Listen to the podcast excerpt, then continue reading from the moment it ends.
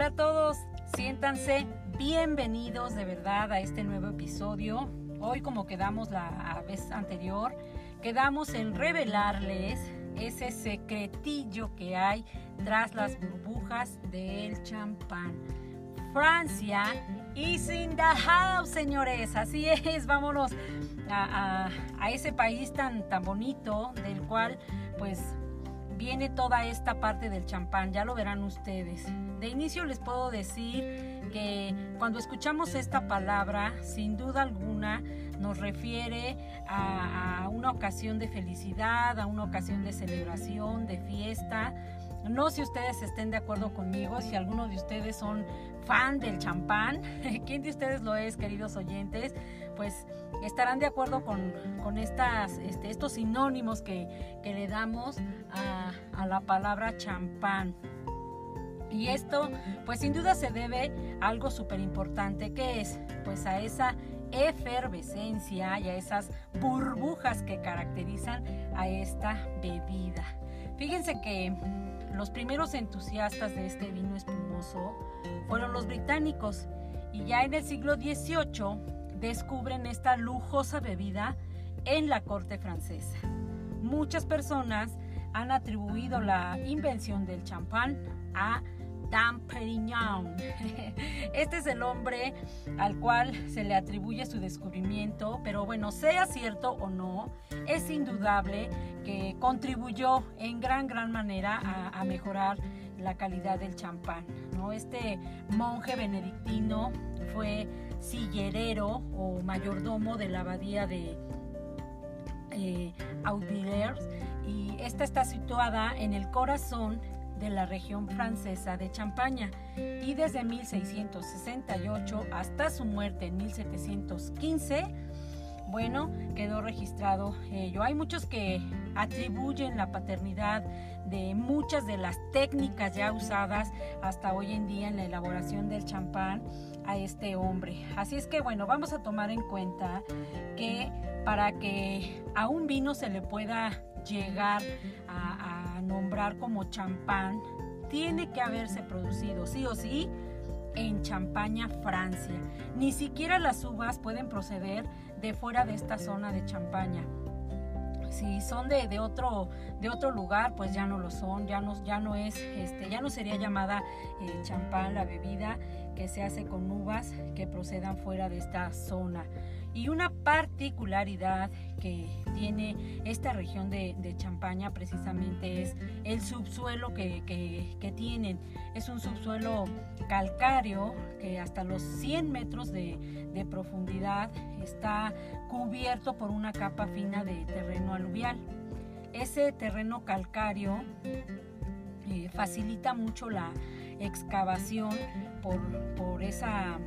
Eh, región en la que se encuentra y se pueden hacer excavaciones de más de 250 kilómetros de bodegas, ahí donde, bueno, seguro van a encontrar una temperatura constante de 10 grados centígrados y esas eh, bodegas, la mayoría actualmente, pues están en muchas de ellas en la región de, de Rams, que son restos de las antiguas canteras romanas y esta peculiaridad pues garantiza que haya una humedad constante y por la noche el terreno va a liberar el calor que va acumulando durante el día. Además de esto, fíjense que las raíces de las, de las viñas llegan a penetrar en ese suelo a más de 10 metros, lo cual pues facilita desde luego que haya mejor absorción de los minerales que son esenciales para la finura de este vino. Qué bueno que bueno, se, sepa todo esto y, pese a que esa eh, región del champán ocupa pues cerca de 35 mil o, un poco más de, hectáreas, saber esto nos hace ver que los viñedos pues llegan a extenderse apenas sobre 28 mil, Se plantan las vides en esa parte superior de las, de las laderas en, esas colinas. ¿Con qué finalidad? Bueno, de limitar eh, los desastrosos efectos de, de, las heladas que hay en esos lugares. Por ejemplo, en 1985 hubo una helada que alcanzó los 30 grados centígrados bajo cero y pues eso afectó desde luego las cosechas. En esta región es únicamente donde pueden encontrar los, los tres tipos de uva para preparar o para elaborar el champán. Estas uvas son la Pinot Meunier, la Pinot Noir y la Chardonnay. La, la, Pinot Meunier y Pinot Noir son uvas oscuras, uvas negras. En el caso de la Chardonnay es una uva blanca. De esta última Chardonnay, bueno, se llegan a elaborar algunos champanes como el famoso Blanc de Blanc de, de, estas vides de Côte de Blanc al sur de la ciudad de Epernay. Así es que, pues esto ya nos da una idea de, de por qué también es pues tan celosa la, la guarda de, de todos eh, sus, sus productos como son estas tres uvas porque de verdad son únicas en esa región. En el caso de la Pinot Noir, lo que tiene es que le da esa estructura, esa potencia, esas notas a frutos rojos a, a los vinos. La Pinot Meunier es una uva que tiene notas muy suaves, notas de pera, de manzana, de melocotón. Y en el caso de la Chardonnay, pues le da esa elegancia, esa parte mineral a, cítrico, a cítricos perdón, y a, a flores blancas que, encontramos en, en, este tipo de, de uva. Y ya en lo que respecta a su preparación, vamos a ver cómo antes tiene que prepararse previo un vino. Este vino es el vino sin gas y se hace una vez que se han recogido las uvas, bueno, se van a meter en unas prensas grandes que sean poco profundas para que para que los pellejos no manchen el mosto. El mosto es ese jugo sin fermentar y se evita con esa poca profundidad que lleguen a, mancharlo. Ya en la primera pasada de, de, por ejemplo, 4 toneladas de uva, se llegan a producir un poco más de 2.000 litros de, de que solo se usa para los mejores, mejores vinos. Esa primer prensada es la esencial para, para los mejores vinos. Ya las dos siguientes dos, dos prensadas van a producir de 400 a 200 litros respectivamente de ese mosto que desde luego va a ser de inferior calidad. Todo lo que se obtiene después pues ya no es verdadero eh, champán. Durante varias semanas esas eh, levaduras muy conocidas en, el mundo del vino son las que realizan silenciosamente esa labor dentro de esos toneles, ya sean de roble o algunas eh, en cubos metálicos, donde empiezan a a realizar pues esa labor. Y eh, los microorganismos empiezan a consumir los azúcares del jugo y empiezan a producir alcohol y dióxido de carbono como productos de desecho. Esta primera fermentación es similar a la de cualquier otro vino y el resultado es ese caldo sin gas. Ahora sí, llega el momento de transformar ese excelente vino en un néctar espumoso. ¿Qué se aquí? Bueno, se mide eh, el contenido de azúcar de, del vino y este se regula para que aproximadamente este, sea, en el caso de los mejores champans, eh, champanes son de 25 gramos por litro, el cual a este le van añadiendo un licor que está hecho con azúcar de caña disuelta en vino añejo.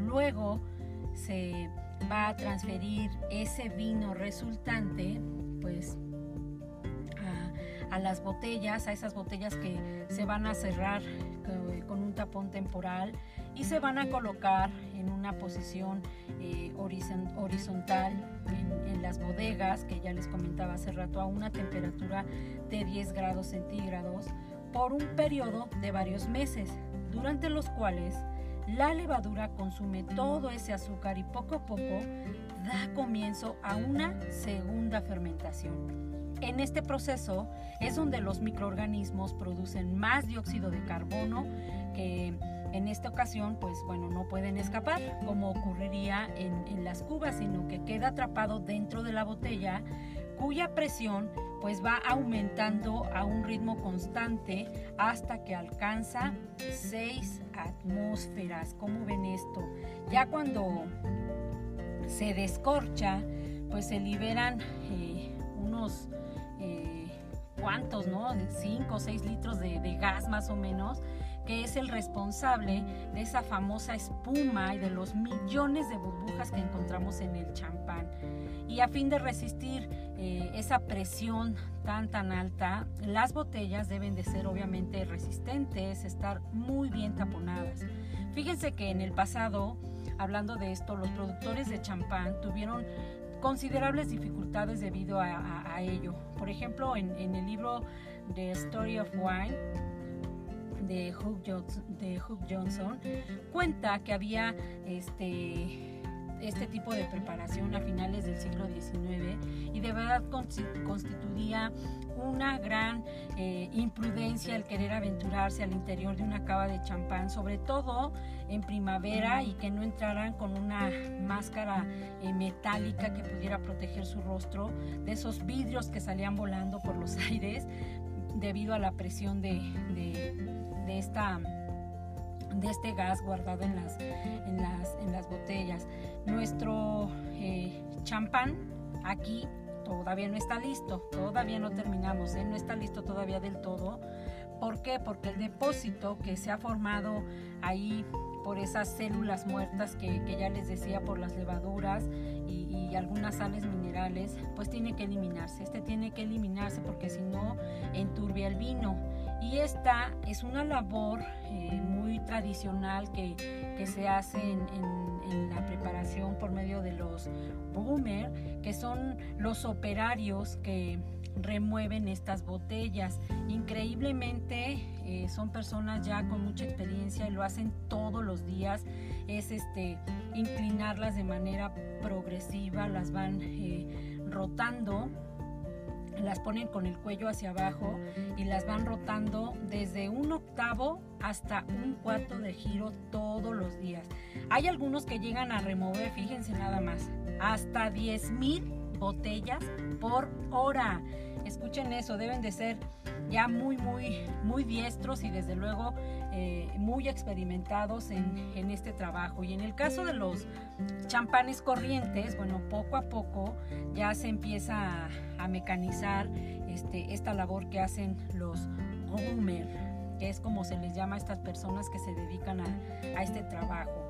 Ahora vámonos eh, a, los toques, a los toques finales para que pues encontremos ya finalmente la, la terminación de un champán. Fíjense que ya pasa el tiempo y con ese paso del tiempo el sedimento se va a acumular eh, eh, en el cuello de la botella. Ahí se acumula el sedimento y esta operación que, que realizan para eliminarlo se denomina de bourgement, que es en pocas palabras traducido al español de huello, el cual consiste en que eh, se sumerja en una solución de agua salada a 27 grados centígrados bajo cero el cuello de las botellas en punta, tras lo cual se van a destapar rápidamente para que esa propia presión interior que, tiene la botella expulse esas heces que están congeladas.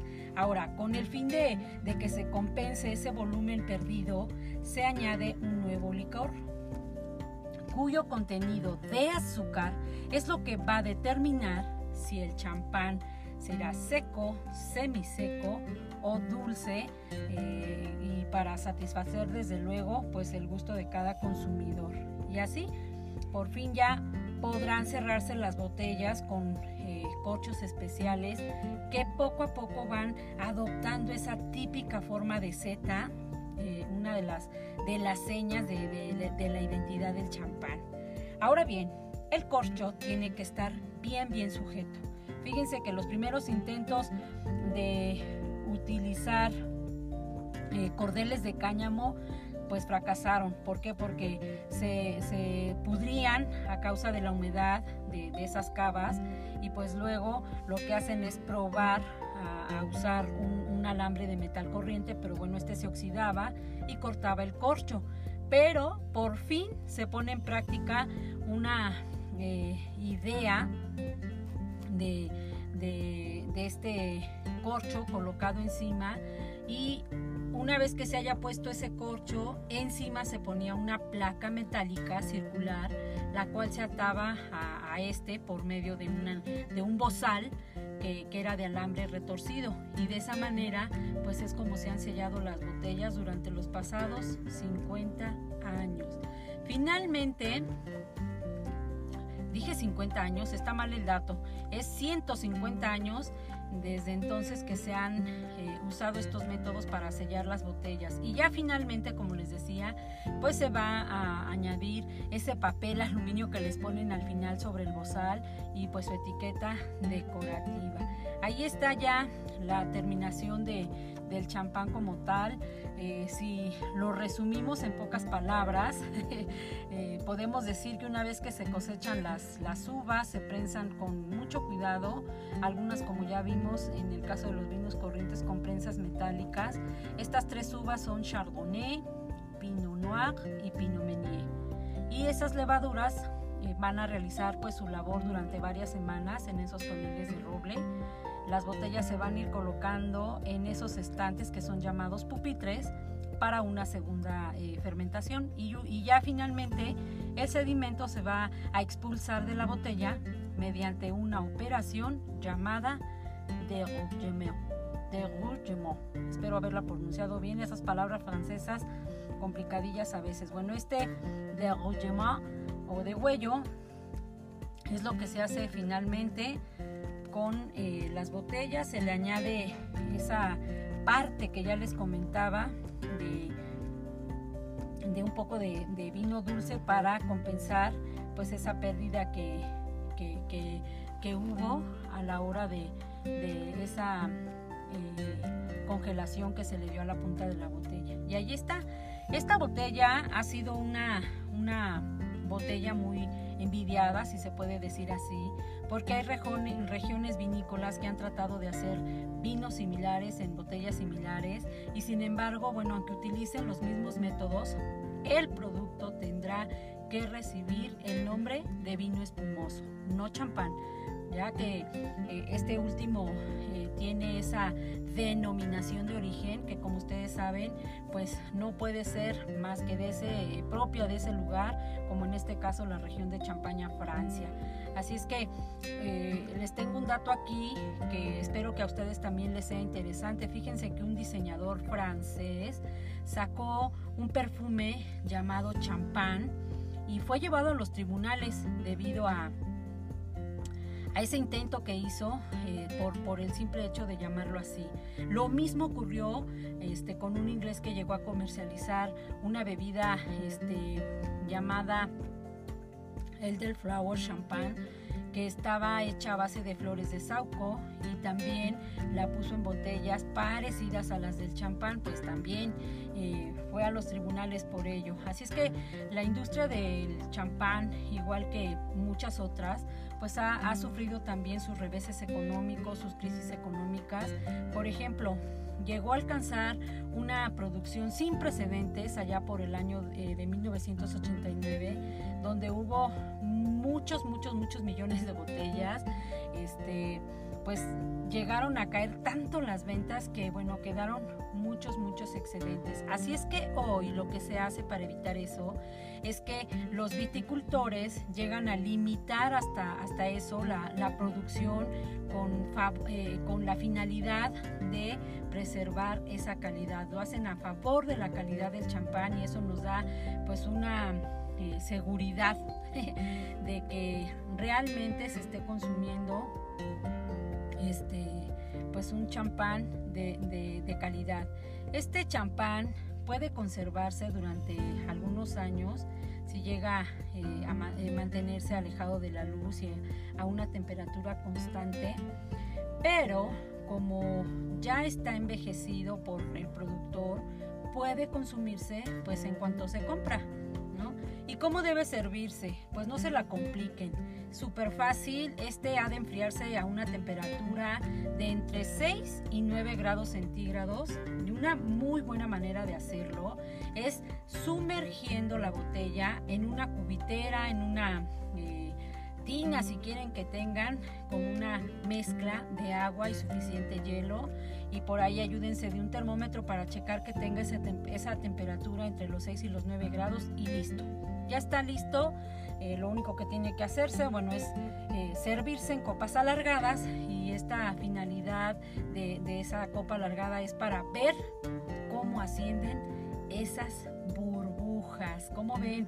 Así es que puede ser que, que ustedes digan en qué momento, cuándo, cómo ustedes decidirán. Eh, el champán pueden incluso, este, ¿por qué no? Tomarse al mediodía con su almuerzo. Algunos lo hacen incluso con su desayuno. Pueden hacerlo también con la comida. Aquí podemos ya de paso mencionarles el maridaje de hoy. Hace match, así, hace match, se los digo de verdad, con, con la temporada que tenemos ahorita de chiles en nogada. Prueben el champán con chiles en nogada y de verdad van a quedar ustedes bien fascinados, bien contentos, satisfechos con, con, esta combinación, con este maridaje. Incluso pueden hacerlo hasta con un buen mole negro, ¿no? O algún otro platillo mexicano, porque el champán va muy bien con eh, este tipo de platillos. No necesitamos un foie gras, una codorniz o algo así para tomar champán. No, no, no, no, no. Ustedes háganlo como ahorita les estoy comentando y eso va a ser también que pues eh, disfrutemos de él, como ya les decía, pues en el momento que nosotros eh, queramos o decidamos se puede hacer o tomar cuando nosotros queramos, como ya les dije, siempre con moderación, siempre con moderación por favor y pues todo eh, pues será dentro de, de lo que es agradable. Dato interesante en cuanto a este asunto de las burbujillas que hoy pues hemos intentado revelarles cómo, cómo surgen es que entre más finitas sean las burbujas, más fina es la champaña. Ese dato les dejo como última, eh, último comentario del día de hoy. Yo espero que pues haya sido de su agrado el tema, que pues no los aburra, al contrario, que sea entretenido para ustedes. Háganme llegar todos sus comentarios y sugerencias. Son de verdad bienvenidos para que nuestro programa siga enriqueciéndose, siga creciendo y sea agradable pues para ambas partes, para ustedes y nosotros. Yo me despido de ustedes, les agradezco mucho haberse quedado hasta el final y nos vemos en un próximo episodio. Cuídense muchísimo. Bye.